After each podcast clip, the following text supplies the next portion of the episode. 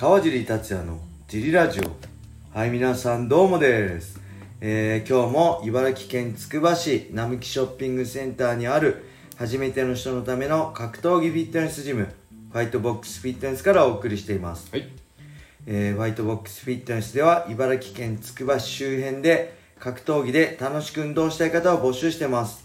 体験もできるのでホームページからお問い合わせをお待ちしてます。お願いします。そして、えーファイトボックスフィットネスやクラッシャーのグッズも絶賛発売中です、新たに数種類新しいデザインの T シャツを用意してます。ぜひねこのラジオの説明欄に載せてあるファイトボックスフィットネスのベースショップを覗いてみて好みのものを見つけてみてください。お願いします。よえーそんなわけで小林さんよろしくお願いします。ろしくお願いします。えー、今日もレターを読みたいと思います。あレターをねだいぶ昔にはい。遡ってはい。読みましょう、はいあと皆さんレターがまた最近 あいっぱい来てるんですけどいっぱい消費してるんで、はいどんどんねどんなことでも答えるんで、まあ、はい仕方するのもあるんですけど、レターお待ちしてますよろしくお願いしますえージムの会員さんも聞いてる人がいたらあ、本当です。ぜひそうです。あのプライベートなことから、はいまあ小林さんのプライベートははい。あの全ては明かさないですけど ね何でも格闘技でも何でも、はい。質問とかね聞いていただければはい嬉しいです、はいえーそしてはい。今日ははい7月16日のね金曜日の営業終了後ではい。ものすごい疲れてるんですけど ここから3本、はいこれ1本目3本取りたいと思うんで、はい皆さんお付き合いよろしくお願いしますよろしくお願いします。えーまず最初の質問は、はい。えー川地さん質問です格闘技の構えについてなんですが、はいえー最初は半身で、えー両腕を顔の前に構えるはい。えーとボクシングスタイルから練習を始めると思うのですが、はい。それが自己流の構えに変わっていくのはどういうタイミングなのですか？構えごとにメリットデメリットがあると思いますがはい。組み立て組み立て方ごとに変えていったりするものなのですか？よろしくお願いします。はい。えーまあ構えですね。まあ構えが一番大事ですよってね、はい。ファイトボックスフィットネスでも言ってるんですけど、はい。まあ基本的には半身に構えて、はい。まあ目線ぐらいの高さにね、はい。えー両拳ガードを上げるっていうのをやってるんですけど、はい。まあ基本はそこですけど、まあこれ、まあ多分プロの話ですよね。プロはそれぞれ、あの、出身、空手出身だったり、レスリング出身だったり、はい。えーまあフルコンタクトかフルコンタクトの空手だったりね、はいボクシングだったりキックだったり、えーまあ、レスリング柔道によって全然構えも違うと思うんですけど、はい。まあ、基本覚えた後にはい。自己流に変わるタイミングっていうのははい。まあしっかり基本を覚えた後じゃないですかねやっぱり人間って骨格も手足の長さも、はい。えー、まあ本当そのなんだ体の大きさも全部違うんではい。パンチの打ち方も全てまあ本当蹴り蹴り方も全員違うと思うんですよ僕は、はい。あの基本はこうだけどあとは自分のやりやすいようにっていうはい。のが僕のスタイルなんで全くみんな同じ形にはい。はめ込もうとは思ってないんで、はい。まあそういう意味ではい。それぞれ、えーパンチが打ちやすいだったり、まあ、はいタックルが入りやすいだったり蹴りやすいだったりはい。自分のスタイルに合わせてはい。そういう、えー構えをはいするんじゃないですかね。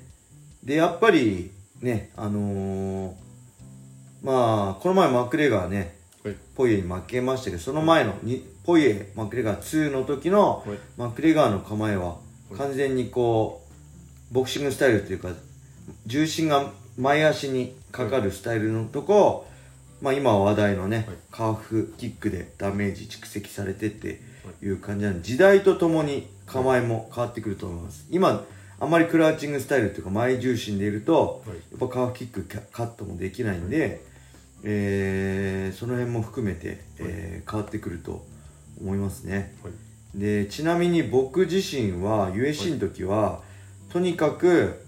相手の KO パンチを食らわないことをはい。意識しててはい。多分僕が僕にタックル来る USC ファイターはい。いないと思ってたんで、はい結構ね腰高で戦ってました回転系とか高い1ミドルキックハイキックとかねあの飛び込んでのキック前蹴りとかも対応してたんで、そこまで重心重視してなく動きやすいスタイルステップを使いやすい構えで戦ってました、はいで逆に来陣に戻ってきた時はもう組んで勝負。はい。ロープだったんで押し込んで組んで勝負だったんでしっかり重心を下げて、はい。あんまステップ使わずでステップ使わない理由はねあと雷神のリングが滑る。初めて雷神で戦った時滑ってステップ使えなかったっていうのがあったんでちょっと、えースタイル変えるしかないなと思って、えー重心低くして前に出てくスタイル。まあ、はい。アリ・アブドゥル・カリコフ戦とかね、はい。あのーフレイレ戦もカトリック・フレイレもそうだったと思うんですけど、はい。うん、そうやってまあリングケージあと目的によって構えは変わってくると思いますね、それの全ては基本のスタイルがあって基本の基本をできてからのはい。そこから枝葉に分かれていくスタイルなんで、はい。最初からそういう、あのー自己流のやっちゃうのは僕は良くないと思います。はい。はいそれではあーもう一個いきましょうか。はい。えー、こんにちは。はい。あえーいつもジリラジオを楽しみにしてます。えー、川尻選手は USC ではフェザー級、はい。えーゴミ選手はライト級でしたが、本来川尻選手とゴミ選手は1階級分の体格差があったということでしょうか。はい。えーゴミ選手の一番勢いがある時期に試合されたので、はい。ライジンで再戦したら、えー川尻選手は勝つと思っていました。はい。えー一度合格で練習後に対談という企画がありましたが組んでみて体格差を感じましたでしょうか、はい。えーゴミ選手の体格差と適正体重再戦していた場合の試合内容の予想についてご回答よろしくお願いします。おはい、はい。えーまずね2005年の、はい。えープライドライト級グランプリ1回戦に戦った時にはい。感じたのはでかいと思いましたね。はいお互い組んで僕四つに刺した時にはい。あんまりねいろんな海外の外国人選手とかもはい。フィジカル強い選手とかも組んでこいつでけえな強えな力強えなと思った人いないんですけど、はい。えー、ゴミ選手はねはい。でかく感じましたね。はい。なんで、えー、あれですね。あのー体格差はあったと思います。特にあの時は僕ライト級70キロでゴミ選手は73キロだったんで、はい僕初めてのね73キロだったんでそういう意味でも体格差がはい。あったと思います、はい。そして、えー、2013年 USC と契約したの2013年なんで、2013年の秋ぐらいに本格の企画で、はい。ゴミ選手のラスカルジムに行ってスパ対談の前にスパーリングしたんですけどはい。その時ねはい。感じたのはその時僕バンあのフェザー級でゴミ選手ライト級でまあ1階級違うんですけど、はい感じたのはねこうもちろん力も強いんですけど、はい。でこれ一緒に行った小山もね同じこと言ってたんですけど、はい。あのね力も強いんですけどこうねなんだろう。地面の使い方重力のね使い方がものすごいうまいなと思いました、組んでてあのしっかり両足ではい。地面を蹴ってはい。重力を味方につけてるっていうかなんかね表現の仕方がねうまく伝わ言えないんですけど上手に言えないんですけど力だけじゃないんですよね。その地面を蹴った力をはい。